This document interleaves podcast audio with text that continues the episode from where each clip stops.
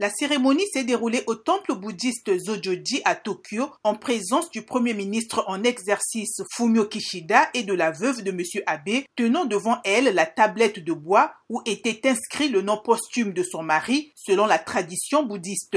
De nombreux japonais se sont rendus devant le temple pour rendre hommage à celui qui détenait le record de longévité au poste de premier ministre. Après la cérémonie, le cortège funéraire a quitté le temple pour passer devant des institutions politiques où M. Abe a officié au cours de sa carrière. Des ministres, des responsables et des employés se sont inclinés, les mains jointes, au passage du corbillard. Shinzo Abe a été attaqué à l'arme à feu vendredi alors qu'il participait à un meeting électoral à Nara en vue des élections sénatoriales de dimanche. D'ailleurs, son parti, le PLD au pouvoir, a remporté la victoire. Son assassin présumé, Tetsuya Yamagami, 41 ans, ex-membre de la marine japonaise, explique avoir délibérément visé M.